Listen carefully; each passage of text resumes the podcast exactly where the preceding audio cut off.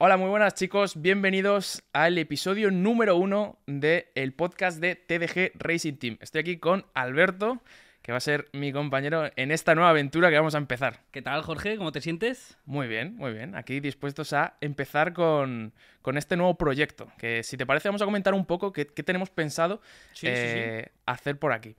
Eh, mi idea, la verdad, era hacer un podcast dedicado al mundo de, de motor, sim racing, porque al final es un poco lo que más nos toca.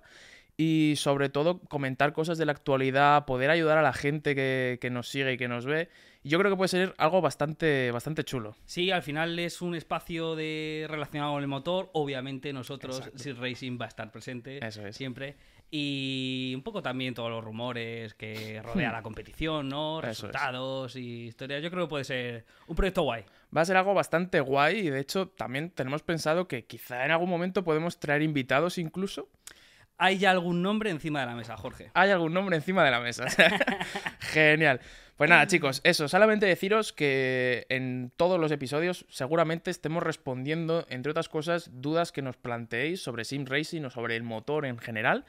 Y creo que es una muy buena oportunidad para que, bueno, nosotros que somos un poco más frikis, quizá, eh, os podemos echar una mano sobre todo este tema. Un poco bastante, la verdad. Sí, ¿verdad? Además, podemos tener acceso probablemente a bastantes productos tecnológicos relacionados con el Sim Racing, que podemos traerlos para que los veáis. Y yo creo que os va a informar mucho, sobre todo, Sim Racing, pero sin olvidar eh, tema motor en general. Eso es. Es un punto muy importante ese también porque sabemos que el sim racing en general es, es un ámbito bastante caro y que te puedes dejar dinero si quieres. Si quieres, o si también está la gama de acceso, como todo, Eso obviamente, de la cual hablaremos, Jorge, Eso por es. supuesto. Entonces yo creo que es importante que también podemos, podamos tratar aquí productos, verlos, dar nuestra opinión y ver qué tal funcionan en general, ¿no? Sí, sí, perfectamente.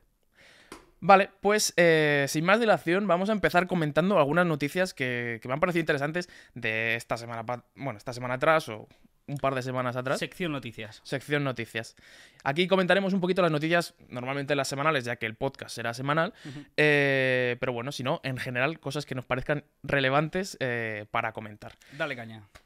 No podía ser de otra forma. Vamos a empezar con el tema, la noticia de- del mes, te diría. eh, y es que se ha anunciado, ya lo ha confirmado la F1, el GP de Madrid para 2026. Abres ya el melón, ¿no? Abro el melón directamente. Pues sí, eh, eh, la, F- la F1 ha confirmado el GP de Madrid para 2026, lo que supone también quitar el circuito de Cataluña. Ahora están en reformas, por cierto. Están haciendo A buenas una nueva, una nueva torre en, en Bueno. Cataluña. Pues eso, eh, quiero saber de primeras, ¿tú qué opinas sobre este cambio y en general sobre el circuito de Madrid? A mí el tema de los circuitos urbanos es un tema que es otro melón. Es otro melón. Y mm, quitar el circuito de Cataluña y poner un circuito urbano en Madrid, uy, uy. ¿A, a ti te, gusta el- te gustaba el circuito de Barcelona? Sí, me ¿Sí? gusta el circuito de Barcelona. Y sin la chicán eh, del final, más, Más. todavía. Sí. Es Me cierto. ¿Y tú has ido allí al Barcelona? No. Vale. Eh, es cierto que. O sea, a mí me gusta mucho el circuito como tal, pero las carreras no suelen ser muy entretenidas. Pero es, que le quitas una parte del calendario de la Fórmula 1 mítico, ¿no? ¿Cómo no va a estar Montmeló ahí puesto? Vale. ¿Y, y tú crees que quizá puedes tener más cariño al circuito porque está en España? Si fuera en otro país, ¿te seguiría gustando o lo verías también mítico? Es una pregunta fantástica y no sé responderte. Literalmente. Es que yo creo, yo creo que nos puede un poco el, la nostalgia, el cariño saber que es un circuito Totalmente. español. Pero si estuviera en otro circuito, o sea, en otro país, a lo mejor diría, pues bueno. Totalmente. Además, yo en tema de nostalgia y todo eso relacionado con la Fórmula 1, a tope. Exacto. Pues bueno, yo, esa es mi, un poco mi. ¿Has mi- visto ejemplo del circuito de Madrid en Sí, y esto es otra cosa que quería comentar, y es que eh, en el mismo día que se anunció eh, por la F1 que el circuito de Madrid iba a estar eh, disponible en 2026, hubo un tío, llamémoslo tío, que el mismo día hizo un mod para Seto Corsa en el que podías ya jugar en el simulador en el mismo circuito. Me parece una locura. ¿Podría estar pactado? No lo sé, no lo sé, pero la verdad, o estaba pactado y él ya sabía que lo iban a anunciar ese día por algún motivo, o es tremendo friki y lo ha hecho en... Yo opino más que es tremendo friki y lo ha hecho en, vamos, en 10 que se ha puesto, se ha puesto pim, a tope y dice, venga. Sí, sí, y a tope power. Pues no sé. Eh, vale, y viéndolo un poco el circuito en el simulador, ¿qué opinión te mereces? Eh, lo veo peligroso, tío. ¿Es peligroso? Los Eh, cambios de rasante, hay un cambio de rasante llegando en frenada y demás que yo veo a Stroll ahí, veo a Gasly y a Con y se la pegan seguro estos. Hay mucha curva también muy cerca de los muros, curvas de alta velocidad. Hay unas- una curva que se hace casi a tope, que es creo que bajando una marcha. Muy probable que allí veamos cositas, la verdad. Es que tema muros cerca de la pista en circuitos urbanos es... Sí. Y aparte que evidentemente estamos viendo que la tendencia de la F1 es ir hacia circuitos urbanos, que está bien o no, bueno, eso ya lo debatiremos, pero la cosa es que muchas veces esto, estos, estos circuitos pasan por calles reales. Sí. Tú una calle real normalmente no está preparada para que corra un Fórmula 1. ¿Tú recuerdas, Jorge, en el Gran Turismo 4 o 5? Me vas a pillar muchísimo, Sí. ¿eh? eh, es que había un circuito de Madrid Ah, vale. Sí, sé cuál es. que iba por la Castellana, Sí. subía por Gran ¿Por Sol Vía, puede ser que llegara? hasta Sol, Vale. Y era una, era una locura. Obviamente eso es imposible hacer. Sí. Pero era un circuito urbano de Madrid realmente urbano. Del Urbano de centro, verdad. centro de Madrid. Sí, es verdad, porque se tira por un circuito urbano, pero en el IFEMA. que A las afueras de Madrid. He cogido un polígono aquí y ya está. SM40, Sí. IFEMA, el Real Madrid por ahí ha puesto seguro Hombre. su nombre, no hombre. nada más, su nombre. Sí, seguro, 100%. Sí, joder, 100%. Tito- El Tito Floren está ahí presente, 100%. Así que eso, bueno, nos quedará esperar a 2026 para ver qué tal está este circuito, si merece la pena o si no. Y esperemos que esté por ahí Fernando Alonso, ¿no? Eh, el nano hasta los 50 en Fórmula 1 en el Hasta coche los que quiera. 50. ¿Cómo, cómo lo veis vosotros? ¿Pensáis que, que puede llegar eh, Fernando Alonso a estar en 2026? ¿Cuántos años tiene ahora, Fernando? 40 y- 43, 42. Es que es una locura. 43. Pero, joder, hay una entrevista que además me saltó hace poco en Instagram y, y decía, no, es que los coches anteriores en Barcelona rodábamos en 1.16 y acababas que no te podías dormir, el dolor de cervical y tal. Ahora las vueltas rápidas son 1.26. O sea, no son nada exigentes. Y dijo, yo puedo estar corriendo hasta los 50. De hecho, eh, espero que podamos meter el clic aquí y que lo veamos un momentito. Sí, sí. Joder. Pues si llega, podemos hablar de que quizá tengamos tres pilotos españoles en la parrilla. Eh, Bueno, es un poco locura eso. Es un poco locura, pero oye, tú además antes lo has dicho, eh, Pepe Martí lo veo Claro. antes que al Nano corriendo en Madrid. Sí, yo creo que es más probable. Bueno, es que es muy difícil hablar de esto sin saber, pero Sí. quizás es más probable ver a, a Pepe Martí que a Fernando Alonso en Madrid 2026. Yo digo que no. El Nano está en 2026 con Aston Martin ganando el Mundial. Joder. Ya está, ya, ya está, ya lo ha dicho, ya lo ha Ya dicho. Ojalá, ojalá, Dios te oiga. Bueno, cambiando un poquito de tema, pero siguiendo con eh, Fórmula 1, eh, noticia un poquito salseante que no tengo ningún tipo de información más que la que te voy a decir. Fórmula 1 registra el nombre del GP de Chicago. Ha registrado eso, GP de Chicago. Lo cual supone tener otro circuito más en Estados Unidos, Urbano. urbano. Que ya te- ¿Cuántos, cuántos en est- hay circuitos en Estados Unidos? sé, ya hay tío. tres, ya cuatro. ¿Y Tres. cuántos urbanos? Urbanos vamos a tener eh, circuitos de la Fórmula 1 para aburrir. Y también lo hemos comentado antes que quizá esta es la tendencia de la Fórmula 1 que parece ser que todos los circuitos van a acabar siendo, siendo urbanos. Porque, eh, bueno, eh, poco a poco van, van desapareciendo circuitos eh, más clásicos normales con grava fuera de- del asfalto que te penalizan mucho a, bueno, Muros. muros. No lo sé, si han registrado el nombre, probablemente en un par de años haga la noticia y el proyecto ya se esté estudiando. Y me juego el cuello que no solo en Chicago, sino en otras muchas ciudades que además tengan pasta y digan, eh, Fórmula 1 aquí. A mí me da un poco de pena porque, bueno, al final lo estamos viendo con Arabia Saudí, todos los circuitos que sal- salen por ahí, Mm. Las Vegas, Miami. Mm. La tendencia es esa. Eh, ciudades con dinero o que pueden dar buen beneficio y no tanto buscar el show. O eso me parece a mí, no sé. Bueno, al final es la tendencia que hay hoy en día en la Fórmula 1 Sí. y, mm, y es que joder, al final no depende de los aficionados. Ya. Entonces, ¿crees que harán distinción? Porque antes lo hemos comentado también. ¿Crees Hmm. que harán distinción entre un campeonato de Fórmula 1 en circuitos urbanos y un campeonato de Fórmula 1 en circuitos, digamos, normales. Sí, esa es una alternativa que se nos ha, bueno, que se me ha ocurrido porque si lo veis así, realmente la Fórmula 1, eso, lo que hemos comentado, la tendencia es- son circuitos urbanos, pero también yo creo que hay mucha parte de los fans que lo que, o sea, no va a permitir que, que se pierdan circuitos como Monza, como Spa, como Silverstone. Esos circuitos es que no se pueden perder. Totalmente. No se pueden No se pueden perder. Incluso Mónaco, si me apuras. Que hay Mm. mucha gente que no le gusta y es urbano, pero son circuitos clásicos, son circuitos que la gente le tiene muchísimo cariño. Sí, sí. No puedes hacer un calendario de repente quitándolos todos y que sean en Miami, Madrid. No Pero ser. tampoco creo que haya dos campeonatos de la Fórmula 1 al mismo tiempo. Sería demasiado complicado liar las cosas. eh, Creo que llegarán al final a algún acuerdo de decir 50-50, Sí. 70-30, Sí. algo así. nunca llegarán de desaparecer ninguno de los dos, No, pero tendrán que convivir, nos guste o no. no me gusta, no, eso es. Así Es que, que es lo que hay. Bueno. Y siguiente noticia, Alberto. eh, quería comentar un poco eh, un producto que ha salido hace poco, que es el cambio de marchas secuencial de Moza. No sé si lo habrás visto, pero yo he visto el teaser que han sacado y tiene muy, muy buena pinta. No he visto el cambio como tal, conozco la marca Moza Sí, y sé que tú... sí. me, gusta mucho, sí. Lo sé.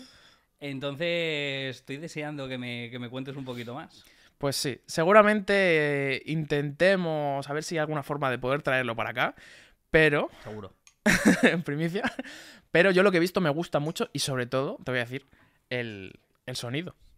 Ah, sí. Sí, me, me ha parecido muy satisfactorio. Es como clic, clic. O sea que ya lo has probado. No lo he probado, Ah, he visto, solo lo he visto, solo lo he visto. pero, pero me parece que tiene muy buena pinta. Y quería comentar un poco, no sé hasta qué punto tú estarás metido en, en todo esto, pero creo que Moza está haciendo un ecosistema bastante guay. Te recuerdo que Moza es una marca de Sim Racing que salió hace un par de años, no más. Y empezó sacando algún que otro producto y ahora de repente tiene de todo. Qué bueno. Tiene de todo. De hecho, con los Direct Drives tiene, sacó la Moza R7, R5, R9, R12. Es que ha sacado de todo. Entonces, está formando un ecosistema en general eh, muy bueno, bastante asequible y lo bueno es que hace competencia a Fanatec, que es como la marca que ha estado eh, todos estos años en cabeza y ahora se encuentra con una competencia que lo que le hace es eh, intentar abaratar costes, intentar sacar más productos, intentar... eh, pues eso. Y de una calidad, vamos, Exacto, exquisita. exacto. Pues oye, eh, lo seguiremos la pista, traeremos novedades de ambas marcas e incluso valoraremos cuáles son las primeras, las mejores, pues gama acceso, cuando ya eres un buen corredor, cuando quieres dar el salto y entrenar y ser profesional. Exacto. Traeremos todas esas noticias. Pero bueno, en conclusión, yo creo que eh, toda competencia es buena y al final 100%. nos viene súper bien. O sea, cuantas más marcas hayan peleando por, por este sector, mejor, porque mejores productos van a sacar y pues más oportunidades de tener eh, distintos productos con los que jugar vamos a tener. Totalmente. Así que eh, muy, muy contento por, por esa parte. Moza, te seguiremos. Te veremos, moza. y hablando un poquito de esto, vamos a empezar con la sección eh, de consejitos de la semana. Consejito te Uh. dejé. Consejito te dejé. Y siendo el primer episodio, he visto conveniente el hecho de empezar hablando un poco de cómo empezar en esto del sim racing, porque esta gente eh, nos verá o nos oirá. Eh, pero bueno, estamos aquí sentados en, en unos cockpits. Hay que hablar un poco sobre cómo se empieza en el, en el sim racing. Totalmente, ver la gama de acceso, ver cómo empezaste tú, cómo fueron nuestros primeros pasitos y... Y sí, sí. Mira, ¿te parece? Empezamos comentando cómo empezamos cada uno de nosotros. Venga, dale. Vale. Eh, yo empecé como, eh, supongo que la mayoría de, de gente, yo empecé jugando al Fórmula 1 eh, 2018, me parece, y porque me, ha- me- me hacía ilusión, me gustaba el juego, y empecé con mando, como suele ser también Todo el 100%. habitual. Normalmente la gente empieza con mando. Una vez que ya vi que me gustó, al cabo de seis meses, un año, pues una tarde que estás así mirando por Amazon, dices, uff, calentada. Y te compras un volante. Me compré el uno que era un Thrustmaster TMX, me parece que se llama. Sí. Gama baja, gama de entrada, eh, unos pedales bastante meh. Pero bueno, eh, para empezar, muy bien, muy bueno, muy bueno el volante. Y me permitió eh, empezar a coger sensaciones y darme cuenta que realmente me gustaba bastante. De hecho, ahí también empecé a, a subir vídeos y mis primeros vídeos eran eh, yo en la mesa de mi habitación con el volante así anclado y sonaba eso horrible. O sea, Recursito de Jorge en primeros vídeos. ahí viene. Habrá que pensarlo. Sí. Eh, el caso es que también sonaba mucho, era bastante molesto. Y poco a poco, eh, pues fui mejorando. Después de eso, eh, ya me compré el- la Moza R5. O sea, fue un salto bastante guay. Sí, sí. Pedales buenos. Nada, y poco a poco pues he ido mejorando el setup. Al final esto es así. Nadie empieza, eh, bueno, o casi nadie, empieza de cero y tiene un cockpit increíble con los mejores periféricos, sino que vas poco a poco mejorando en base a esas cosas que crees que flojean un poquito más. De hecho, hay mucho volante de segunda mano en Wallapop de gente que se lo compra y dice, bueno, esto no es lo mío, esto es muy Muy buen difícil". punto. Sí, porque realmente es, es muy difícil. O sea, sentarte por primera vez en un cockpit y intentar no salirte de pista en un simulador es muy difícil. Muy buen punto eso, ¿eh? Cuenta tu experiencia y ahora Yo en mi caso, eh, Logitech G29, gama acceso total. Mítico. Además creo que fue de segunda mano el primero. Eh, anclado en la mesa de comedor de, de mi madre, rayando la mesa de madera de mi Buah, madre es verdad. Y, y con varios libros alrededor para, para hacer peso, soporte y que no se me moviera nada. Tremendo. Pero me dio muy buenos resultados. De hecho, joder, clasifiqué, corrí contra Breita, que es Sí. del equipo, sí, contra Coque López. O sea, clasifiqué en un campeonato que era Audi Pixel to Ujú. que cogían al mejor de lo virtual y lo metían en un R8, creo que fue Breita quien ganó. Sí, sí, pero clasifiqué y, y se me dio muy bien. Y de ahí empecé ya a decir, bueno, vamos a plantearnos seriamente esto y ya empecé con un T300 RS, el Fanatec The Pro, eh, vine a topes de gama y ya con todo lo que fuera necesario. Y bueno, esa es mi experiencia gama acceso y pasitos, pasitos, pasitos hasta llegar a lo que te sientes cómodo al final. Porque yo con el DD Pro, el Direct Drive, me siento súper cómodo. Exacto, Súper cómodo. exacto. Con el Logitech Pro que también tienes ahí tú en tu cockpit, también me siento muy, muy, muy cómodo. Bueno, al final lo que cada uno vea, vea en sus manos. Sí, eh, quiero comentar algo que me ha parecido muy interesante y es que mucha gente me pregunta a menudo eh, sobre qué volante comprarme, es que son muy caros, no, no puedo permitir, dime un volante por menos de 100 euros, Ya, lo típico, ¿vale? Eh, este mundillo en general es caro, como en general todo el mundo del motor, pero bueno, el sim racing Pero hay gama de acceso. hay gama de acceso y un punto muy importante es que tú te puedes comprar un volante de segunda mano Sí. porque de hecho yo te diría que es uno de los nichos en los que es más probable que ese volante de segunda mano esté en muy buena calidad Totalmente. porque hay mucha gente que se compra volante, lo prueba un par de veces, lo guarda y no lo vuelve a usar en su vida.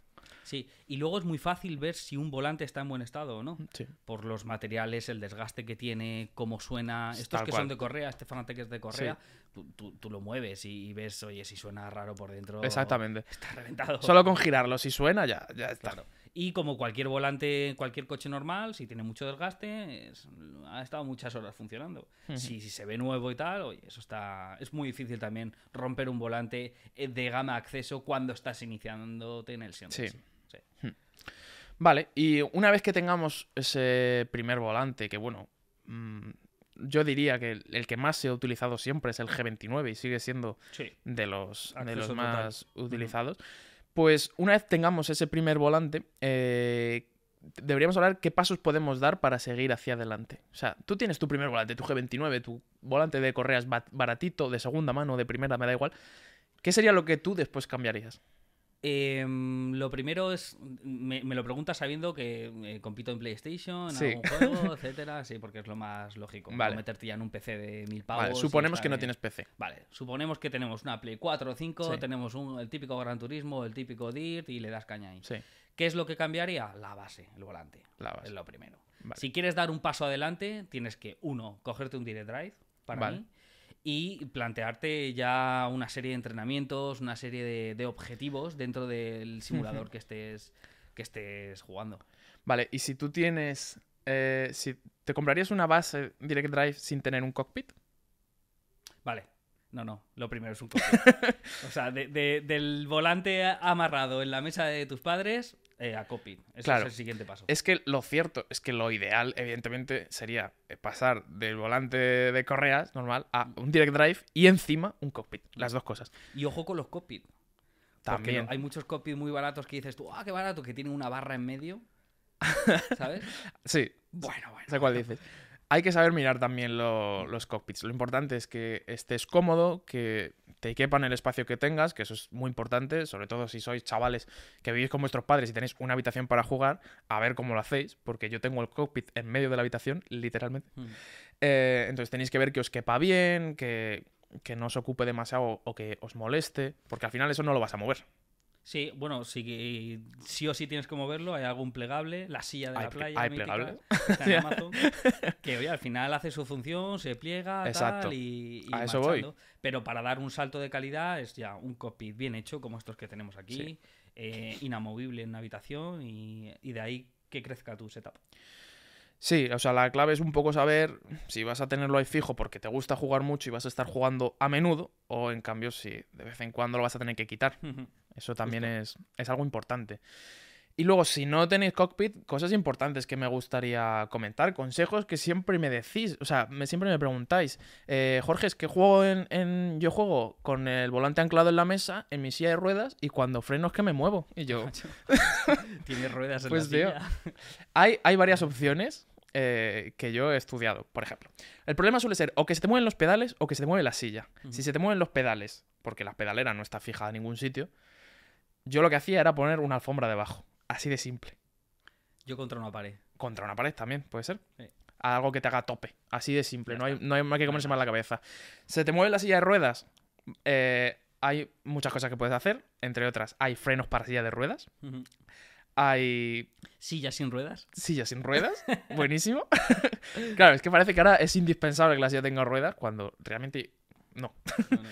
Entonces, esas cosas, pues tenerlas en cuenta y ya está. Son, tiene bastante fácil solución. Solamente Sí. darle una vueltecilla. Vale, y para terminar la sección, eh, Alberto, quiero comentarte una cosa que a mí me. me- me- no sé, siempre me, me ha llamado la atención. Es que la gente está obsesionada con cambiar los volantes. Y a mí me parece muy interesante el hecho de cambiar los pedales. O sea, me parece muy, muy importante y quizá más. No sé qué decirte. Porque los volantes de gama baja o de entrada, normalmente los pedales que traen son un poco De recorrido. flojos, Flojos. digamos.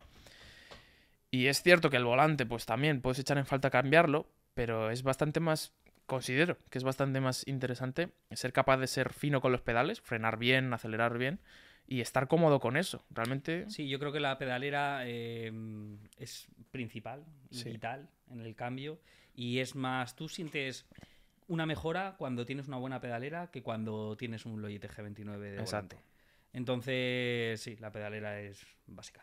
es básica. Yo, Sí. para mí, la- lo mejor, o sea, lo que más valoro de mi setup es el, el freno con célula de carga, que es una tontería, es- pero es que me da la vida, me encanta. Sí, porque al final el freno de recorrido es eso, es recorrido. El freno de célula de carga ya tiene un- una similitud más Sí. a un freno. Una freno- resistencia muy potente Sí, y a un freno normal. te da muy buenas sensaciones. Muy al fin buenas cabo. sensaciones.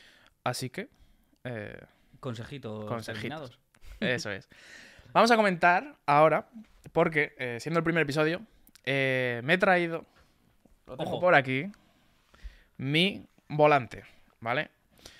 Este es el Moza KS, ¿vale? Es el volante, uno de los volantes de fórmula que tiene Moza. ¿Quieres echarle un ojo? Sí, ¿cuánta gente te habrá preguntado qué setup tienes? ¿Qué Exacto. volante tienes? Me lo he traído porque sé que hay mucha gente que me pregunta sobre mi volante. Así que vamos a comentar un poquito y hoy la review de producto que tenemos va a ser acerca de este volante, El el, tacto, KS.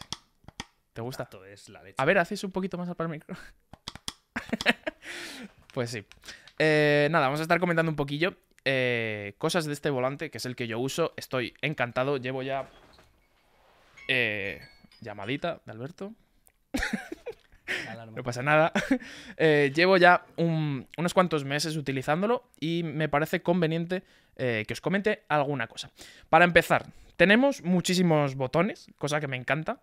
Y sobre todo importante que están cerca de la altura de, de la mano. Sí, sí. Esto es importante porque al final tú estás aquí, estás agarrándolo así y puedes llegar a todos los botones. Y hay ¿vale? mucho que tocar durante una carga. Hay mucho que tocar. Tenemos también esto, que son joysticks directamente, que se pueden utilizar también para X, lo que sea. Tenemos esto, no sé si te habrás fijado, tenemos dos ruletitas Sí. a la altura de los pulgares que es para cambiar el reparto de frenada y el diferencial, que está muy bien que esté así de cerca, porque en cualquier curva tú puedes hacer así, ni te enteras y ya estás cambiando, estás cambiando el diferencial. Y tenemos también estas ruletas que también son, eh, o sea, sirven de verdad, no son visuales simplemente. Y son también muy útiles, depende a qué lo asignes. Por detrás tenemos cuatro levas, dos de cambio de marcha, para arriba y para abajo, evidentemente, y dos levas de embrague. Estas levas son magnéticas y, como ha hecho Alberto así, El tacto es. son brutales. Y tenemos esto, las, las levas que tienen un recorrido muy, muy cortito. Esto de aquí es el, el QR, el Quick Release, que es para engancharlo rápidamente a tu base. Evidentemente, este aro eh, es, un, es para Direct Drive. O sea, mm, bases de Moza como R5, R9, R12 o cualquiera por el estilo. Y poco más, la verdad que el acabado me encanta. Y sobre todo me gustan mucho los, los mangos, que si te has fijado son de, son de goma y no de alcántara como suelen ser en otros. En otros volantes Es más limpio de esta manera. es más limpio. El agarre es muy bueno. No, no te hacen falta guantes, no te hace falta nada por el estilo. Y tampoco te lo vas a cargar. Como... Oye, lo tengo que probar. eh, No lo he probado este aro en concreto. Mola mucho. Tengo que Mola probarlo. mucho. Eh, así que eh, os lo recomiendo mucho si, si, si estáis buscando un aro de fórmula y bueno, tenéis moza o estáis pensando en empezar con, con moza. Es un aro que os recomiendo muchísimo. Yo estoy, de verdad lo digo, encantado. Me da muy buenas sensaciones y es que me encanta. Tenemos que traer algún tipo de recomendador. eh, y poner- Recomendador. sí, eh, recomendador y poner un, un tema. Es decir, eh, aros de fórmula, Vale. recomendador. Gama de accesos, recomendador. Me gusta. Cockpit, recomendador. Yo creo que es una buena idea. Me gusta. Vamos a hacer. Sí. Sí, sí. Mola. Vale. Y nada, en en general, cerrando este tema, os lo recomiendo mucho. Me encanta este volante, personalmente. Un día te dejaré que lo. Que, que lo pruebes. La verdad es que tampoco he probado muchos otros aros de fórmula. ¿Tú sí? Yo de fórmula he probado el Fanatec de McLaren. Sí. eh, y creo que, nada, que ninguno más. ¿Y Bueno, luego aros de qué tal, Fanatec en cuanto-. Sensaciones muy buenas. Muy buenas, A ¿no? mí me ha gustado. Además la- lo probé con la Podium, creo recordar. Y Claro, tela. ahí hay gente. Sí. Hay gente. Y bueno, aquí tenemos también un aro de Fanatec. En casa tengo el DD Pro mítico de Gran Turismo, que lo traeremos. Eh, bueno, sí, sí, tenemos varias opciones de aros por aquí. Vale, pues si os parece, chicos, si os ocurre algún producto que queréis que probemos, eh, dejárnoslo en comentarios mismos, estaremos mirando. Sí. Y bueno, Y podemos. podemos intentar traerlo. Eso es. Sí, sí. Vosotros pedid, no os preocupéis. Claro que que ya, ya nos la apañamos nosotros. ¿Vale? Y ahora vamos a pasar a nuestra sección de preguntas y respuestas. En este primer episodio, evidentemente, como no habíamos empezado el podcast, no había nadie eh, que supiera que íbamos a hacer esta sección, pero esto es otra cosa que estamos deseando que nos la dejéis en comentarios. Chicos, cualquier duda que tengáis eh, sobre sim racing, sobre motor, sobre competición, sobre Alberto, lo que sea, dejárnoslo en comentarios y para el siguiente episodio puede que eh, salgáis en nuestro, en nuestro podcast. Sí, de hecho, además, nos gustaría coordinar la cuenta de Instagram de Jorge con la cuenta de Instagram del equipo de Sí. TDG Racing Team y poner alguna cajita de preguntas de, oye, ¿qué queréis eh, saber para el podcast, etcétera, Sí. y traerlas. Así que muy importante, si tenéis dudas, estar atentos a nuestras redes sociales porque seguramente, bueno, seguramente no, seguro, eh, vamos a preguntaros que nos dejéis alguna duda y la resolveremos aquí en el podcast. Ya lo has hecho tú, ¿no? En esta ocasión lo he hecho yo y os traigo pues algunas preguntas que me han hecho en general sobre... eh, Venga, bueno. bien. ¿Empezamos? Vamos a darle. Empezamos con Miguelillo 1019 que nos pregunta cuál es el juego que más se acerca a la realidad. Uy, Miguelillo, ya quiere abrir otro melón. Miguelillo va fuerte. Eh, Tú en cuanto a simuladores, juegos y tal, ¿cuál has probado? Pues eh, no todos, ¿No pero, todos? pero prácticamente casi el total. Yo diría. Y Racing para mí es. Vale. Y Racing, sin duda, es el mejor simulador, te diría. El mejor simulador de carreras en De cuanto a realismo, en cuanto a encontrar partida, en cuanto a sensaciones, en general. Si buscas eh, la mejor sensación de competición, eh, carreras y todo eso, te diría que iRacing es la mejor opción. Assetto Corsa Competizione también es bastante buena, aunque a mí no me gusta tanto, pero bueno, para gustos, colores. Y si no buscas tanto eh, carreras, sino simulación en general de coches, te diría que tires por un eh, Assetto Corsa. No sé si habrás probado Automovilista 2. Eh, no, pero Manu Rodri me ha hablado bastante Físicas. de automovilista. Locura, muy muy buenas. Es un juego muy infravalorado. Y luego también tenemos juegos como R Factor 2, que ya se Sí, queda un poquito 2. más anticuado, un poco que... Pero, pero bueno, son muy buenas opciones y depende de lo que busques en general. Sí, Si buscas rally tierra, pues eh, el DIR en Exacto. su momento me gustaba mucho Claro. y el VRC de ahora, ojito, ¿eh? Está muy chulo. también. Claro, pero tam- tampoco tiene mucha competencia en tema de, Justo. de rally. Bueno, entonces depende un poco de lo que busques. Es una pregunta un poco genérica y la respuesta también es genérica. depende de qué busques. Siguiente, me pregunta Jorge, que esto es algo que ya, ya, hemos, ya hemos respondido un poco, que es nuestra primera impresión del circuito de Madrid. Hemos dicho que nos parece un circuito peligroso, Un tanto peligroso. un tanto peligroso, pero yo lo que te quiero preguntar es cómo ves este circuito a la hora de adelantamientos. Es que no lo sé, tío. Ya. Es que no lo sé. Hasta que no lo veamos, Hasta que no lo veamos y depende de la peligrosidad, el final de. Creo que es una semi-recta que tiene que Sí. acaba medio en curva, tiene una Ujú. frenada muy dura con un cambio rasante. Eh, no lo sé si se va a atrever alguien a meter el coche. El nano seguro. sí. Es que, Pero no claro, pero es que también importante, hay una cosa que no hemos visto, las zonas de DRS no se ha dicho nada sobre eso. No, no, justo. No sabemos zona de res. Eso es bastante importante. Mm.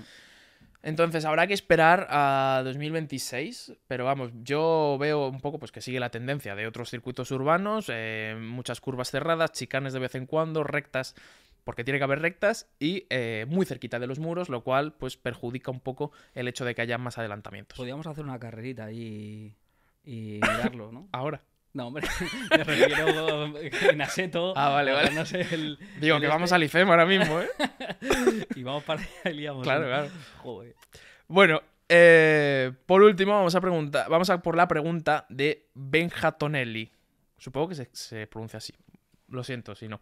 Eh, me pregunta que si es difícil eh, competir profesionalmente en sim racing. Uf. Pues imagínate, Benja. Imagínate, Benja. Imagínate, Benja, em, competir en una disciplina en la que no necesitas gomas nuevas, no necesitas puesta a punto, no Exacto. necesitas. Solo necesitas tiempo, una casa y un, y un setup. Exactamente. De hecho, nosotros en el equipo tenemos pilotos muy buenos. Hombre, José es campeón del mundo y está con Eh, nosotros. Exactamente. Eh, nadie mejor que ellos nos podría responder, pero Sí. bueno. Eh, la cosa es, el punto importante es lo que tú comentas. Eh, al ser una... El sim racing es algo bastante más accesible que las carreras reales y al ser más accesible, también lo que produce es que sea, haya más gente que juega, hay más gente que dedica mucho tiempo a ser el mejor y al final pues lo tienes complicado. Ahora bien, imposible, tampoco. Posible no es. Eh, si tienes talento, y el sim racing también es muy agradecido. Si tienes talento y le dedicas horas, eh, puede ser muy bueno. Puede ser muy bueno. Sí. Sí, al final el punto de inflexión eh, y lo que va a determinar cómo de bien te vaya seguramente es la cantidad de horas que le dediques o cuánto te guste. Pero... Y el talento. Hombre, el talento es, es, es im- impre- o sea, es impre- imprescindible. Pero... Pero bueno, dependerá eh, de, de ti, básicamente. Sí, Benja, dale caña y. A tope, Y Benja. ponte a ello. Y nada, pues ya hemos acabado la sección de, de preguntas. Muy A bien. ver si para la semana que viene nos pueden dejar alguna más. Que Sí, en el equipo seguro que podemos ponerlo y, y nos vendrá. Seguramente, seguramente. Ajá. Así que nada, eh, vamos a terminar el podcast de hoy, que para ser el primero yo creo que bastante, bastante bien, ¿no? Hay que escucharlo, pero yo creo que sí. Hay que- Os quiero dejar una recomendación, ¿vale? Para esta semana, y esto es algo que quiero hacer también de manera recurrente, Me parece perfecto. que es una sección en la que os voy a proponer que probéis un nuevo circuito, un nuevo coche, un nuevo juego que haya salido, o algo que se me ocurra, simplemente, o algo que me guste, o a ti. Y esta semana, como no puede ser de otra forma, ya que hemos hablado tanto de Fórmula 1 y tanto de Madrid, sabiendo que tenemos ese mod de Assetto Corsa en el circuito de Madrid, quiero eh, proponeros que lo probéis, que le deis una vuelta con el, con el Fórmula 1. No sé si la- tú lo has hecho. Yo no, pero lo he visto en Instagram porque me ha salido que ya lo ha hecho mucha gente. Lo ha hecho muchísima gente. pero tengo que hacerlo, sí. Sí. Bueno, pues os recomiendo que lo hagáis, que le deis un par de vueltas y que... ¿Tú lo has probado? Sí. ¿Y qué tal? Sensaciones raras. Es que yo hasta que no lo vea no, no puedo juzgar. Vale, oye, pues probarlo y nos decís qué sensaciones tenéis y lo comentamos en el episodio de la semana que viene. Exactamente. Si queréis dejarnos un comentario, lo que sea, eh, comentando qué os ha parecido, eh, el circuito como tal o el podcast en general, cualquier cosa que tengáis que decirnos, dejárnosla en comentarios, que seguro que vamos a estar los dos eh, mirando a ver qué opináis No sobre cortéis, todo esto. no os cortéis. Exactamente. Así que nada, chicos, vamos a dejar por aquí este primer podcast. Espero de corazón que os haya encantado y seguro que va a ser el primero de muchos, ¿verdad, Alberto? Sí, vamos. Y de gente que va a venir. Y va a ser una- un área, un espacio de, de motor. Tenemos a Mario, tenemos a, a Jauma, tenemos. Vamos a traer cositas. Va a ser una locura. Así que si no queréis perderoslo, seguirnos, darle a like y nos vemos en el siguiente. Adiós, chicos. Chao.